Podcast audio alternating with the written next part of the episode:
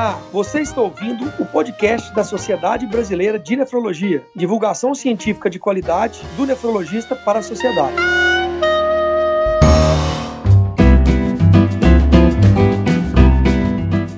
Ouvintes do podcast da SBN. Eu sou o Daniel Calazans, vice-presidente da Sociedade Brasileira de Nefrologia, e hoje falaremos sobre a microeliminação da hepatite C. E para falar e elucidar todas as dúvidas da população sobre esse importante tema, tenho o prazer de contar com o nosso presidente Oswaldo Merege, meu amigo Moura Neto, Dr. Paulo Bittencourt e a nefrologista carioca Natália Pestana. É muita satisfação participar desse momento com vocês e gostaria agora que cada um pudesse se apresentar, falar de suas qualificações qualificações e as suas principais atividades. Por favor, doutor Oswaldo Merege. Boa noite, eu sou o doutor Oswaldo Merege Vieira Neto, sou o atual presidente da Sociedade Brasileira de Nefrologia. Eu sou médico assistente, sou coordenador da enfermaria de nefrologia do Hospital das Clínicas da Faculdade de Medicina de Ribeirão Preto. Também sou docente de nefrologia da Faculdade de Medicina da Uniara, chefe do Departamento de Clínica Médica da Santa Casa de Ribeirão Preto e também preceptor da residência médica de nefrologia da Santa Casa de Ribeirão Preto. É um prazer estar aqui. Doutor Moraneto. Olá, meu nome é, é José Moraneto, eu sou médico nefrologista, sou presidente da, da Sociedade Brasileira de Nefrologia Regional Bahia e sou vice-presidente da região Nordeste da Sociedade Brasileira de Nefrologia e sou professor assistente de clínica médica da Escola Baiana de Medicina e Saúde Pública. É um prazer estar aqui hoje conversando com vocês.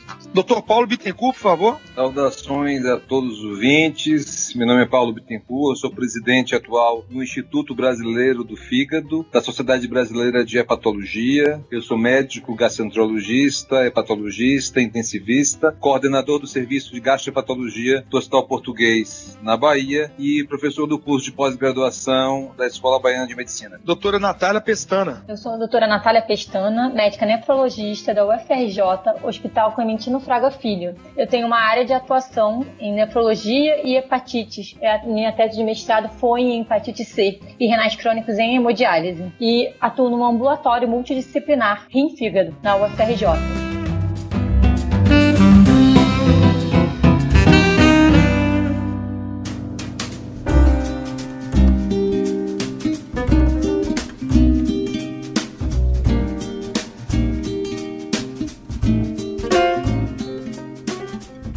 Iniciar esse, esse bate-papo prazeroso, eu gostaria que o doutor Oswaldo Merege, nosso presidente da SBN, falasse um pouco o que, que é esse projeto, doutor Oswaldo, da SBN, junto com a SBH, Ibrafig, a dimensão desse projeto. Eu queria que você falasse um pouco também desse contexto da hepatite C. Bom, esse é um projeto grandioso da nossa sociedade. Nós sabemos que a hepatite C é uma doença silenciosa e grave. Ela leva a cirrose hepática, ela pode levar a hepatocarcinoma também e mais ou menos 1% dos pacientes que estão em diálise no Brasil são portadores de hepatite C. É, nós estamos fazendo esse projeto para visando acabar, simplesmente acabar com a hepatite C no Brasil, nos pacientes que fazem diálise, usando essas novas drogas que realmente curam a hepatite C. Esse projeto envolve o Brasil todo. Então, nós estamos envolvendo todas as regionais da SBN, sob a coordenação do Dr. Moura Neto, na parte da nefrologia, que é nosso vice-presidente regional para a região Nordeste, e também com participação da Ibrafig e da Sociedade Brasileira de Hepatologia. Então, é,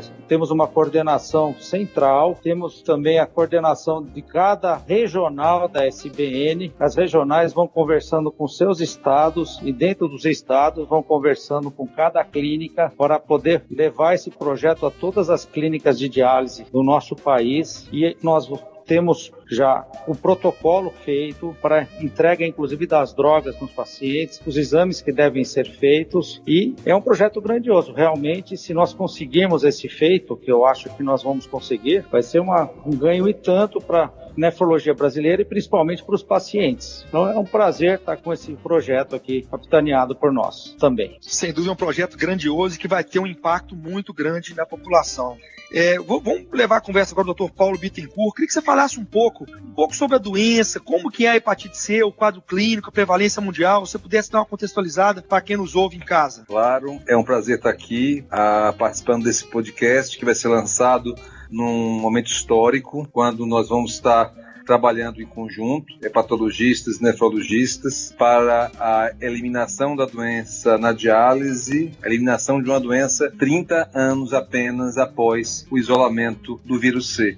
A hepatite C é causada por um vírus RNA, é transmitido principalmente por via parenteral, daí a sua associação com renais crônicos e com pacientes em terapia renal substitutiva. Ela comete cerca de 70 milhões de pessoas no mundo. E o grande problema é que a doença, como Oswaldo comentou, ela evolui geralmente de forma assintomática, silenciosa para cirrose e carcinoma hepatocelular. A maioria das pessoas do Brasil apenas é diagnosticada quando a doença evolui para uma cirrose descompensada, quando surgem as complicações, tais como ascite, encefalopatia e sangramento varicoso, ou quando ocorrem sintomas associados ao desenvolvimento de carcinoma hepatocelular, que geralmente no nosso país tem um diagnóstico muito tardio. No mundo inteiro e também no Brasil, ela é a principal causa de morte associada a cirrose e câncer primário de fígado. Doutor Paulo, muito boa resposta. Dando seguimento, queria que você falasse um pouco por que, que a hepatite C é um problema de saúde pública no nosso país. A hepatite C, ela acomete cerca de 0,7% a 1% da população brasileira, que é, digamos, muita gente. Principalmente pessoas acima de 40 e 50 anos que tiveram contato com vírus no passado, ah, por uso de sangue e hemoderivados contaminados, antes do rastreamento obrigatório do vírus e pelo compartilhamento de objetos perfuro-cortantes. Por isso que a população prioritária, além dos renais para a testagem no Brasil, são aqueles indivíduos com idade superior a 50 anos. Não sei se todos sabem, mas o Brasil é o país, é o segundo maior país do mundo a realizar transplantes de fígado. E a principal causa de transplante de fígado no Brasil é a hepatite C. Ela é a principal causa também de cirrose e é responsável pela imensa maioria dos casos de carcinoma hepatocelular. É uma doença que a, tem, a leva a uma incidência anual de carcinoma hepatocelular no Brasil de cerca de 8 mil casos e cerca de 20 a 30 mil casos de cirrose. A maioria maioria, praticamente metade, a causada pelo vírus hepatite C. Então, no Brasil, ela é realmente um problema de saúde pública. Muito bom. Dando seguimento agora com o doutor Moura Neto. Moura, eu queria que você falasse um pouco mais no cenário da diálise. Qual é a prevalência de hepatite C nessa população? Bom, é, nos pacientes em diálise, a prevalência tende a ser superior à descrita na população geral, como é, o doutor Paulo falou, que é de cerca de 1%. É, de acordo com o censo da própria SBN de 2020, 2,8% dos pacientes diálise no Brasil têm sorologia positiva para o HCV. É, isso significa que de um total estimado de 145 mil pacientes em tratamento, é, cerca de 4 mil pacientes são portadores de, do HCV. É, nós temos observado uma tendência de queda ainda discreta nos últimos anos. A prevalência era de 4,2% em 2013 e hoje, como eu disse há pouco, é de 2,8%. Mas essa queda é inferior, por exemplo, ao declínio visto na hepatite B. Para termos um parâmetro comparativo, a prevalência de anticorpos para o vírus da hepatite B reduziu 50% nesse mesmo período entre 2013 a 2020, foi de 1,4% para 0,7%, dados também do nosso censo é, de diálise da Sociedade Brasileira de Nefrologia. A possibilidade desses dados estarem subdimensionados, menos de 30% das unidades de diálise no Brasil tradicionalmente respondem ao censo é, da sociedade, que é voluntário. É, a pouca participação e o engajamento das, das unidades no, no, no censo pode representar um viés de seleção, o chamado viés de participação, é o que tornaria o, cenário potencialmente ainda pior. É, no Rio Grande do Sul, um levantamento que foi liderado pelo nosso colega Dirceu é, e foi apresentado no último congresso, apontou uma prevalência de sorologia positiva do anti-HCV de 6,5%, muito maior do que a registrada no censo, é mais do que o dobro, na verdade, e o, o que corrobora com a nossa suspeita de subdimensionamento dos dados. Muito bom, eu quero perguntar agora para a doutora Natália Pestana. Doutora Natália, pacientes que já foram contaminados com hepatite C, é possível que esses pacientes possam se contaminar novamente? Sim, o paciente que uma, uma vez contaminado e tratado está exposto e estiver exposto novamente ao vírus de hepatite C, pode novamente adquirir o vírus. Então é importante que esse, que esse paciente se proteja e que todas as medidas de prevenção da hepatite C continuem sendo feitas dentro do salão de diálise. Muito bom, doutora Natália. Perguntar para o nosso presidente agora, doutor Oswaldo Merege. É, doutor Paulo comentou bem que mais ou menos 1% da população de diálise né, tem hepatite C. E como é que é para quem está em casa, um paciente que não tem muita informação como que é a manifestação clínica da hepatite C nesses pacientes? Bom, a hepatite C frequentemente é uma patologia silenciosa, tá? Tem muitos pacientes que só descobrem que tem hepatite C porque vão fazer hemodiálise e fazem a sorologia, que é um exame obrigatório, e acabam descobrindo. Alguns pacientes podem ter alguns sintomas, tá? Que são sintomas variados. A maioria não tem icterícia, tá? É, um, é uma doença oligossintomática na maioria das vezes. E, pior, os pacientes que fazem hemodiálise são pacientes que têm uma certa imunossupressão pela própria doença renal crônica. Então, eles têm uma resposta pior contra o vírus da hepatite C. E a longo prazo, parece que o prognóstico tende a ser um pouco pior por causa disso também. Então, normalmente não dá muito sintoma. É uma coisa que tem que ser monitorada pelo médico. Agora, com essas novas drogas que nós temos para curar a hepatite C, creio que vai melhorar muito a vida dos nossos pacientes. Muito bom, doutor Oswaldo, perfeito. Agora, doutor Paulo Bittencourt.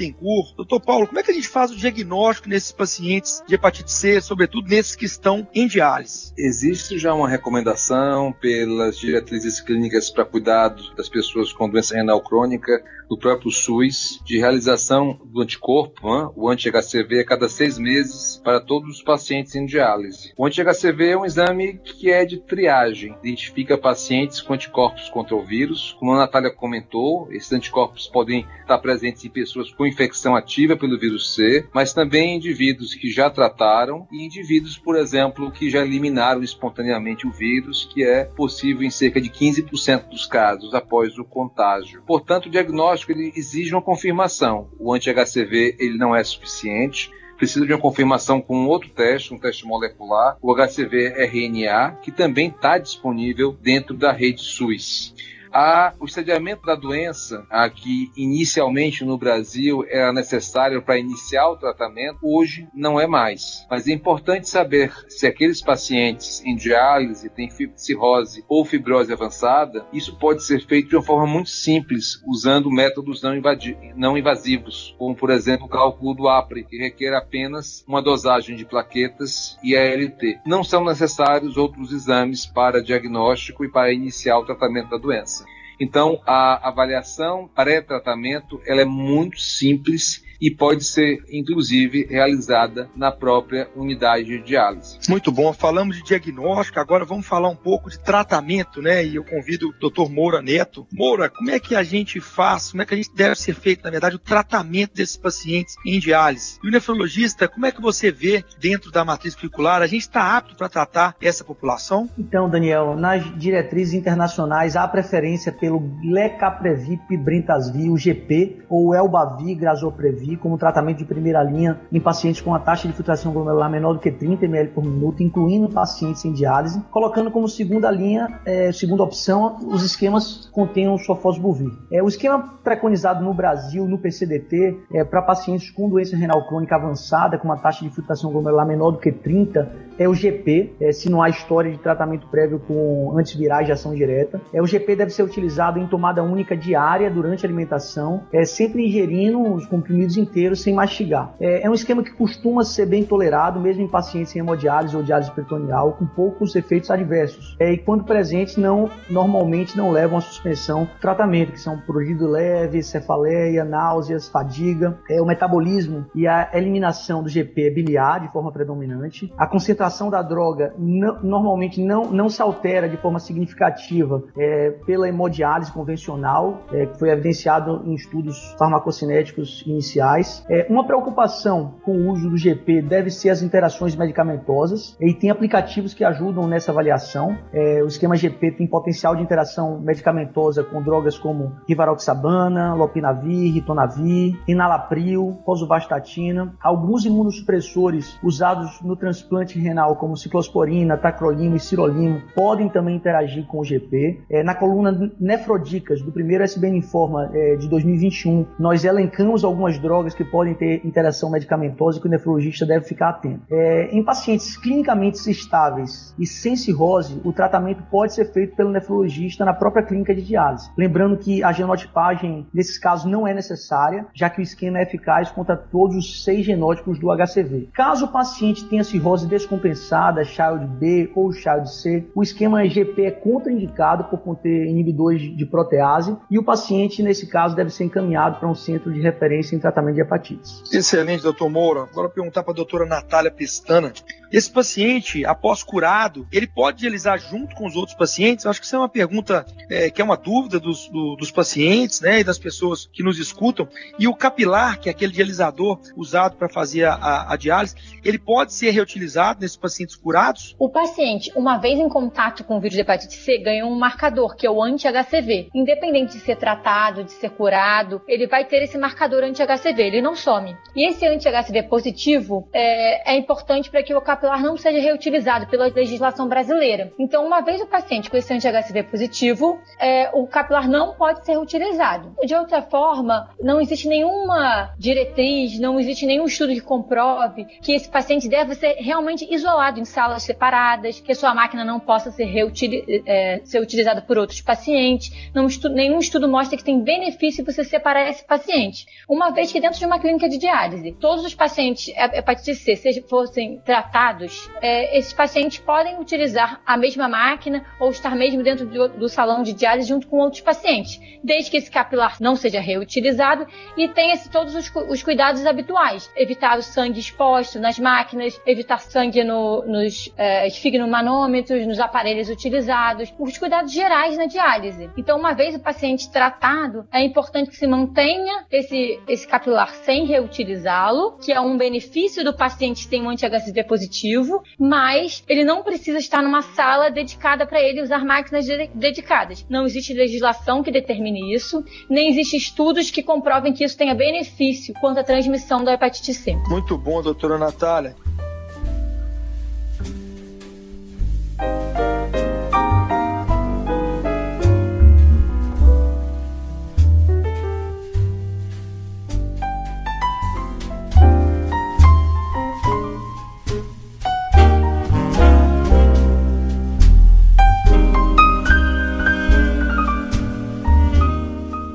Perguntar para o doutor Paulo Bittencourt, os pacientes que fazem uso dessas medicações é, antivirais, como é que são os efeitos colaterais, doutor Paulo? Como é que os pacientes têm aí de alteração e qual é a eficácia de fato desses antivirais? Uma excelente pergunta, porque há cerca de 10 anos atrás nós tínhamos drogas que tinham muitos efeitos colaterais, eram esquemas baseados no interferon e na ribavirina, que davam a, a muita anemia, muita alteração hematológica, a quadros gripais, ah, com febre, cefaleia. Então, muitos pacientes, renais ou não, foram tratados no passado, muitas vezes têm resistência para ah, fazer um retratamento visando a erradicação do vírus pelos efeitos colaterais que apresentaram. No entanto, nos esquemas isentos de interferon, que são as drogas antivirais diretas que estão agora disponíveis no mercado brasileiro e também no Sistema Único de Saúde, os efeitos colaterais são raros e ah, pouco importantes. Ah, para medicação que está, na verdade, aprovada para uso ah, nos pacientes renais em diálise pelo protocolo clínico de diretrizes terapêuticas atual, vigente, as, os efeitos colaterais principais são cefaleia, náuseas, fadiga e raramente prurito mas que ocorrem em uma frequência inferior a 5 a 10% dos casos. Excepcionalmente levam a uma interrupção do tratamento.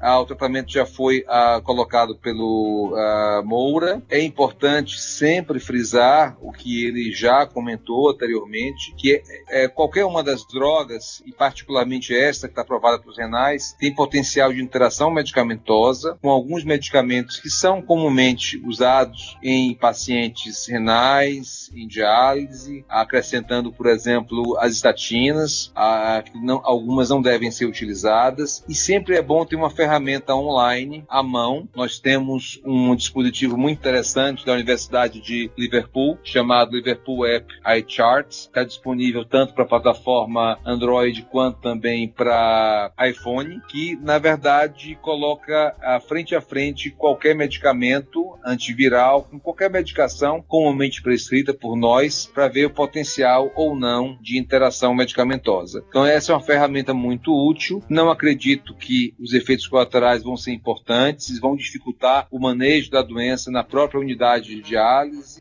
com tratamento pelo nefrologista, mas vai ter que ter um pouco mais de atenção em relação a potenciais interações medicamentosas. Muito bom, Paulo. E dando seguimento aí, é, a meta de eliminação da hepatite C proposta pela MS, você acha que vai ser factível no nosso país? Qual que é a sua é, visão, Paulo? É, vamos lá. Também uma, uma, um assunto muito importante, ainda mais aí na, no impacto adverso que nós vamos ter, possivelmente aí com a pandemia da Covid-19, que está é, citada atualmente em qualquer podcast, mesmo não relacionado aí ao coronavírus. Então, os medicamentos que nós temos atualmente, eles são altamente eficazes. A cura virológica, a gente chama de resposta virológica sustentada, que é dada por uma, um HCV-RNA negativo na 12 semana após o término do tratamento, isso é obtido em 95%, observem só, 95% a 100% dos casos. Então, nós temos essa ferramenta disponível no SUS para tratarmos os nossos pacientes. Nós temos também disponível pelo SUS e financiado pelo governo a testagem e o diagnóstico da doença. E temos uma meta que foi pactuada com o Estado brasileiro de eliminação da doença até 2030.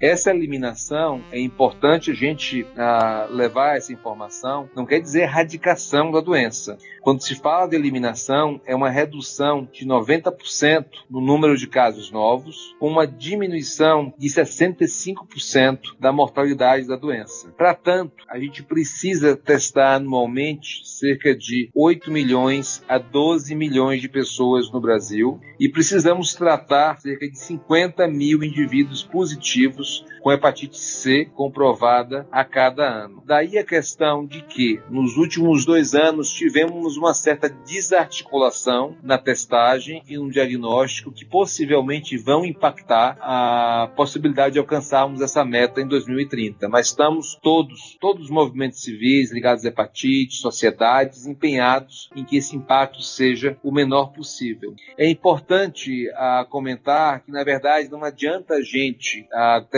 a população ah, e tratar todos os indivíduos, se a gente não conseguir a eliminação da doença em alguns grupos prioritários, que podem servir de reservatórios do vírus, por exemplo, usuários de drogas endovenosas e também os pacientes que fazem hemodiálise. Daí a importância desse nosso projeto para a gente seguir em frente com essa população, para eh, com a eliminação da doença nos pacientes renais, nós conseguirmos é, minimizar o impacto da Covid-19 no plano de eliminação. Essa grande meta mundial de eliminação da hepatite C foi, foi dividida em pequenas metas, e uma delas é eliminar dentro da diálise, um projeto de microeliminação da hepatite C. É importante que nossos pacientes, a gente sabe quem tem hepatite C. Ao entrar na diálise, a gente faz o rastreio e a gente conhece os pacientes portadores de hepatite C.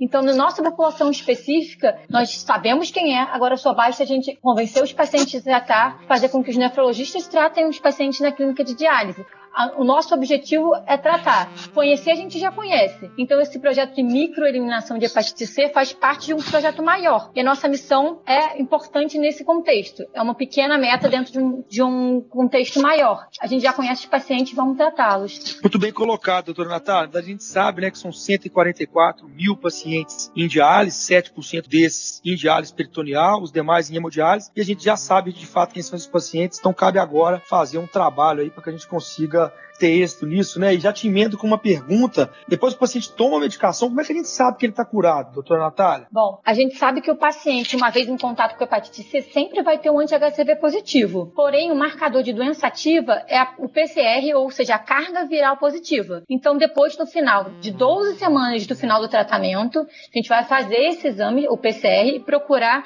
se tem o vírus circulante ainda na, na, na circulação. Se esse PCR for negativo, é uma resposta resposta virológica sustentada. O paciente está curado. Após 12 semanas do final do tratamento, a gente dá essa marca de cura para o paciente. Muito bom. E eu quero agora direcionar para o nosso presidente, doutor Oswaldo Merege. A gente já está chegando aqui na reta final, um papo super prazeroso que passou muito rápido. Doutor Oswaldo, você tem aí motivado bastante aí nesse projeto, né? Dentre tantos outros, mas esse projeto realmente é um projeto que está demandando muita energia sua aí. Eu queria te perguntar como é que tá as, expectativas do projeto, o que, é que você está é, enxergando aí, está animado, como é que a gente, se você vê essa, essa, esse andamento desse projeto? É, eu tô, primeiro estou orgulhoso desse projeto, né, poder ser feito inclusive na nossa gestão, estou bastante animado, a gente tem visto as reuniões e eu tenho que citar o nome do Dr. Moura Neto, que ele tem sido o capitão do time aqui, ele faz as reuniões, ele chama e a gente faz com as várias regionais e o pessoal participa. Então eu estou bastante animado. Eu acho que nós vamos conseguir ter sucesso nesse projeto. Estou muito animado. Eu tenho visto as reuniões.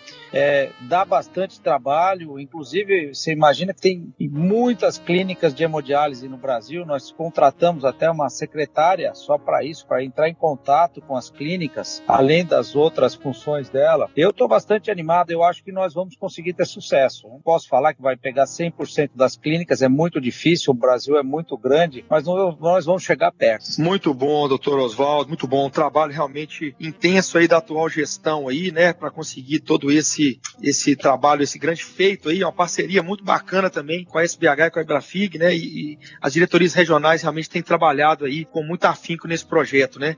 E agora, pessoal, nós estamos chegando na reta final, eu queria abrir aí uma mensagem final, para uma última consideração aí de cada um. A gente pode começar com o doutor doutor Moura Neto. Primeiro agradeço as palavras de, do nosso presidente, professor Oswaldo Merege. É, eu estou muito feliz e animado em participar dessa iniciativa. A SBN tem tratado desde o início esse projeto de forma especial e todo o mérito a essa gestão capitaneada pelo Dr. Oswaldo Merege e a gestão anterior capitaneada pelo Dr. Marcelo Maza com o nosso vice-presidente em ambas as gestões, Dr. Daniel Calazans. Então, a SBN desde o início tem tratado de uma forma muito especial esse projeto projeto com investimento significativo de energia, de tempo e de recursos. É, junto à SBH e o Ibrafig, nós gravamos um curso online de capacitação do nefrologista para o tratamento nas próprias clínicas. Criamos uma página exclusiva no, no site da, da, SBN, é uma logomarca, contamos com o auxílio de, de, de um assistente nacional é, para o projeto, uma base de dados informatizada para o registro adequado é, das informações. É, eu acredito que esse é um projeto que, que vai demandar, aliás, está demandando um esforço coordenado é, e muita organização, mas vai ser um marco histórico na nefrologia brasileira, trazendo não apenas um benefício social e assistencial, como a eliminação de uma doença grave, mas também como um foco de união é, de todos os nefrologistas em torno da razão de existir da especialidade, que é o paciente. Muito bom, doutor Moura. Então, fico muito feliz aí de ver o andamento aí, né? Bem lembrado, doutor Mas, onde iniciou esse projeto. Doutor Oswaldo tem batalhado muito aí para a gente conseguir é, realizar isso na nossa gestão, né? E o meu reconhecimento aí a você, Mourinha, que tem batalhado tanto aí. A gente está aí no dia a dia aí, todos os membros da diretoria que realmente abraçaram essa causa de forma brilhante, né? E aí agora vamos o doutor Paulo agradecer essa parceria aí e pedir que ele faça as suas considerações finais. Na verdade, somos nós que temos que agradecer o Instituto Brasileiro do Fígado, que é o braço é, para qualquer projeto de extensão da, da Sociedade Brasileira de Hepatologia ambos agradecer a SBN por essa parceria estreita para varrer a hepatite C do mapa da diálise no Brasil. Mas a gente sabe que para isso a gente vai precisar do apoio e do esforço de cada um dos nossos associados, nefrologistas, hepatologistas, dos nossos ah, coordenadores regionais e estaduais na interface com os gestores locais de saúde, para a gente facilitar ao máximo possível o tratamento dos pacientes na unidade diária. Esse é um projeto que é importante dizer que nós não, não estamos inventando a roda, a gente está incentivando um tratamento num fluxo que já existe e está querendo fazer, na verdade, essa, a, essa roda girar. Então, aí, um agradecimento aí em especial aí à, à SBN pela parceria no projeto. Doutora Natália, muito obrigado pelo aceite do convite e fica com você agora é, é para fazer suas considerações finais e a gente fecha com o nosso presidente. Bom, eu vou então convidar os nefrologistas que têm um paciente que precisa ser tratado dentro da clínica de diálise, ou mesmo um paciente que gostaria de ser tratado de hepatite C, que contem com o nosso apoio, busquem o site da SBN, busquem o site do SBH ou do Ibrafig. Lá temos material que possa servir para ajudar a conduzir o tratamento e tem vários contatos para que chegue até a nossa equipe que possam, que a gente possa ajudar vocês a tratar esse paciente. Nós estamos dispostos a ajudar na condução desse tratamento junto a cada um dos nefrologistas nos diversos cantos do Brasil. Nosso presidente agora, doutor Oswaldo, meu reconhecimento aí ao seu trabalho, a gente já está junto desde a última gestão, né? Quando você foi presidente da, da Sociedade de São Paulo também, da Sonesp, eu estava na Sociedade Mineira, então já estamos aí lado a lado muito tempo e tenho uma satisfação muito grande de tê-lo aí como amigo aí e peço que você faça aí as considerações finais para a gente encerrar mais esse episódio maravilhoso do podcast. Obrigado, Daniel eu agradeço muito a você também, toda a parceria que você, se, sem a colaboração vice-presidente, de outras pessoas, como eu falo, a gente não consegue fazer absolutamente nada. É, tenho que falar também que esse projeto foi iniciado na gestão do Dr. Marcelo Maza. Eu peguei ele no começo aqui, mas já tinha sido iniciado. E a maior razão da nossa gestão, na, na, nossa especialidade, na verdade, são os pacientes. Então vai ser uma grande alegria poder erradicar, evitar complicações para os pacientes em hemodiálise, melhorar a qualidade de vida e, inclusive, melhorar a sobrevida dos pacientes. Então, eu agradeço muito também a Ibrafig e a Sociedade Brasileira de Hepatologia pela parceria, orientação e participação conjunta conosco. Muito obrigado a todos. Muito obrigado a todos. É uma, foi uma satisfação muito grande dividir esse podcast com vocês aí quatro pessoas muito renomadas e que trazem realmente uma experiência e uma informação geral ao público, né? Então, realmente é um trabalho coletivo que tem sido liderado aí pela Nacional. O Dr. Moura Neto tem feito um trabalho espetacular, tem contato com o apoio no Sudeste, Dr. Álvaro Pacheco, de todas as regionais que tem abraçado a causa, doutora Denise no Sul, doutor Ciro no Centro-Oeste, é, doutor Moura que coordena o Nordeste e doutora Tatiana no Norte e todos os desbravamentos aí nas regionais, todas, todas as regionais abraçando abraçando a causa para que a gente consiga esse trabalho tão grandioso. Meu, muito obrigado. Foi uma satisfação muito grande contar com vocês em mais um podcast. Exatamente. A erradicação é sempre uma meta muito ambiciosa, né? Bom, eu agradeço muitíssimo a presença e as explicações da doutora Natália, do doutor Oswaldo, do doutor Paulo e do doutor Moura. E por fim, eu convido todos os ouvintes a acessarem o site do Deviante, deviante.com.br e comentarem na postagem desse episódio, sejam críticas, elogios ou mesmo dúvidas que ainda possam ter restado.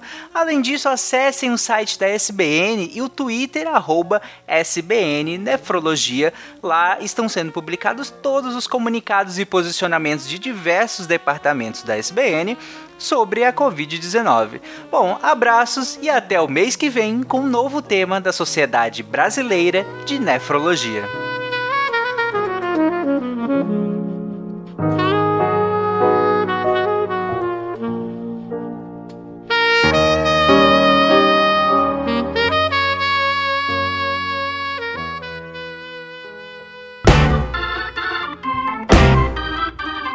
Você ouviu o podcast da SBN, Sociedade Brasileira de Nefrologia.